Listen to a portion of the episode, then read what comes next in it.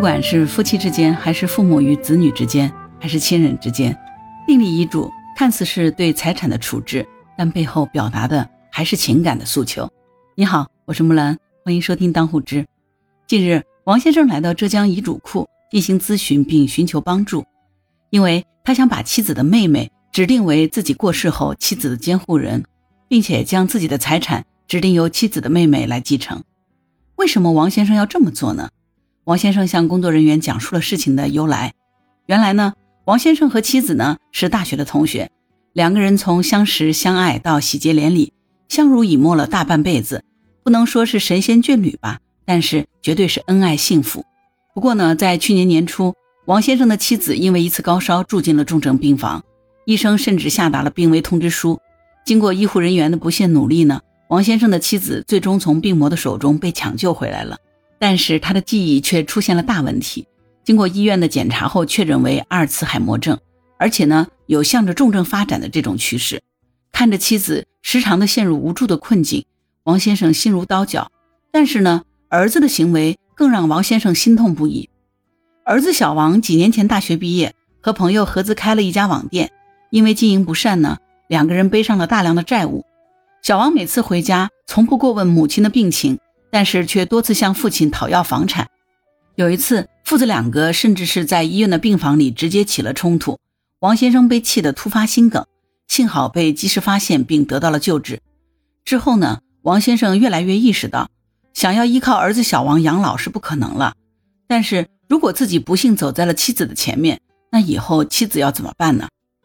经过深思熟虑以后呢？王先生想到了自己妻子的妹妹，他对妻子一直很照顾，而且呢，她们姐妹俩感情深厚，能不能将自己的妻子托付给他的妹妹来照顾呢？作为报答，自己把名下的房产留给妻子的妹妹。带着这个疑问呢，王先生来到了浙江遗嘱库，得到了浙江遗嘱库专家的肯定的答复。最终，在法律专家团队的指导下，王先生订立了一份遗嘱。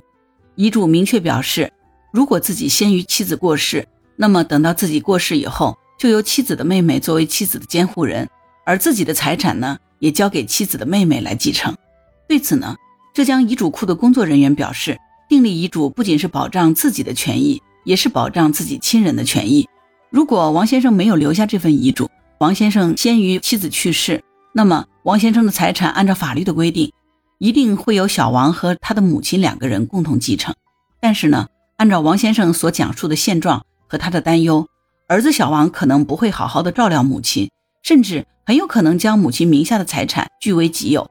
但是我们国家的遗产继承呢，是遗嘱优于法定的，也就是说，有遗嘱的话，优先按照遗嘱分配遗产。因此，王先生现在订立的这份遗嘱呢，就是为了保障患病的妻子在自己离世后能够得到很好的照顾。当然，对于个人名下的财产，王先生是有完全的处置权的。他给谁不给谁都是自己的权利。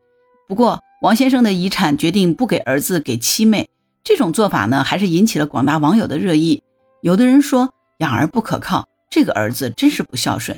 其实呢，这里只是个个例，孝顺的子女还是很多的。当然，也有人说这才是人间清醒啊，这个男人真的是很爱他老婆。就这个个例来说呢，这个观点还真的是很客观的。你觉得呢？父母和子女之间。虽然有血缘的关系，同样也要讲情分。感情就是你来我往才能够持续和长久。如果子女只知道索取而不知道感恩和回报，甚至于说让父母寒心，作为父母还不如抛弃幻想，早做打算。不过必须要强调的是，不管王先生的儿子能不能得到父母的财产，赡养父母依然是法律规定的义务和责任。如果小王因为王先生订立的这个遗嘱，而在今后对父母不管不顾，那么王先生还是可以依法要求小王尽赡养的义务。很多人活着的时候并没有考虑立遗嘱的问题，有的呢是觉得不吉利，也有的觉得是没有什么必要。大多数的人都是认为呢，父母的财产多数是给子女继承的。慢慢的，在一些人眼里头，似乎父母去世，子女继承遗产就成了理所应当。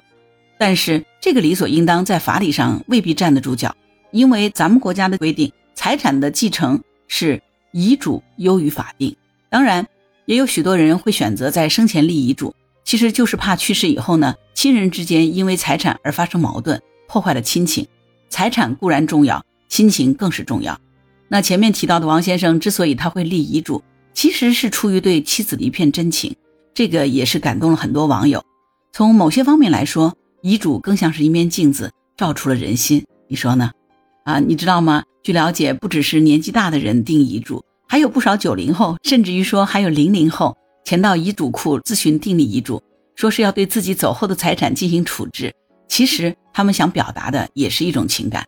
三月一号的时候，有媒体报道说，有一位二十九岁的离异女子给自己订立了一份特殊的遗嘱，她把自己名下的一套房子和银行卡上的财产指定给目前年仅三岁的女儿来继承。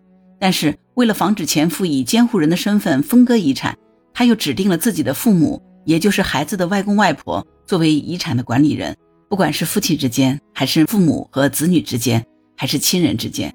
订立遗嘱看似是对财产的处置，但背后所表达的还是情感。我们渴望的是人和人之间的真情实感，但是往往就是这份真心，有的时候却是拿钱也换不来。好了，对于王先生立遗嘱这件事儿，你是怎么看的呢？你会生前立遗嘱吗？欢迎在评论区留言。如果你喜欢木兰的节目，欢迎点赞、评论、转发、订阅当户知。当然，如果你喜欢木兰，也可以加入木兰之家听友会。你到那个人人都能发布朋友圈的绿色平台，输入木兰的全拼下划线七八九就可以找到我了。